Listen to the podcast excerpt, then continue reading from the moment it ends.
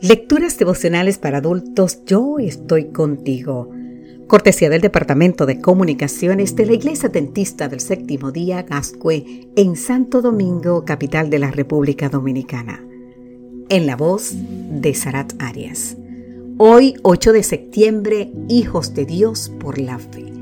En el libro de Galatas, capítulo 3, los versículos 25 y 26 nos dicen, ahora que ha venido la fe, ya no estamos bajo un guía, porque todos sois hijos de Dios por la fe en Cristo Jesús. En cierta ocasión, Arthur Schopenhauer, el célebre filósofo alemán, estaba sentado en un parque en la ciudad de Frankfurt y debido a su pésimo arreglo físico, uno de los guardias del parque supuso que el intelectual era un vagabundo.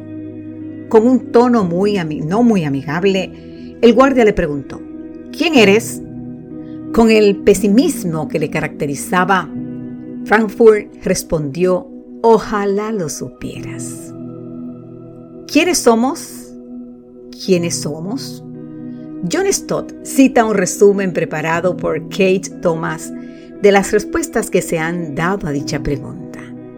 Señala Thomas que el ser humano fue descrito por Aristóteles como un animal político por Thomas William como un animal que ríe, por Benjamin Franklin como un animal que hace herramientas, por Edmund Burke como un animal religioso y por James Bowell, el gastrónomo, como un animal que cocina.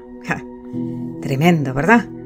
Al parecer, todos coinciden al ver o en ver el ser humano como un animal. ¿Usted qué piensa? Una vez más, preguntémonos, ¿quiénes somos?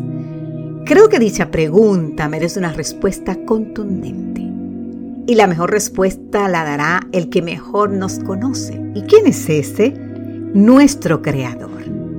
Hace miles de años que el patriarca Job se preguntó, ¿qué es el hombre para que lo engrandezca? Para que pongas en él tu corazón y lo visites todas las mañanas. Así nos dice el libro de Job, capítulo 7, los versículos 17 y 18. A pesar de las pruebas, cuando la tormenta recia y el panorama se torna sombrío, Job se concibe como alguien que ocupa un lugar privilegiado en el corazón de Dios y es el objeto del escrutinio divino. Quizá para mucha gente no vales nada, querido amigo, querida amiga. Para otros tal vez sea un simple animal. Alguien pensará que eres un vagabundo y que puede o que y puede que ni tú mismo sea capaz de entenderte y valorarte. Pero con independencia de todo eso, el Dios del cielo ha decidido centrar toda su atención en ti. Nuestro Creador se deleita en estar atento a cada uno de sus hijos. Así que cuando te pregunten quién eres, puedes decir, soy la persona que está grabada en el corazón del Creador. Eres la niña de sus ojos, querido amigo, querida amiga. Te invito a leer el libro de Zacarías capítulo 2. El que fuiste comprado por precio, Primera de Corintios 6:20. El especial tesoro del Señor, Éxodo 19:5. ¿Y sabes qué? Y todos juntos a una voz podemos decir que somos hijos de Dios por la fe en Cristo Jesús, como nos dice el libro de Gálatas capítulo 3, versículo 26.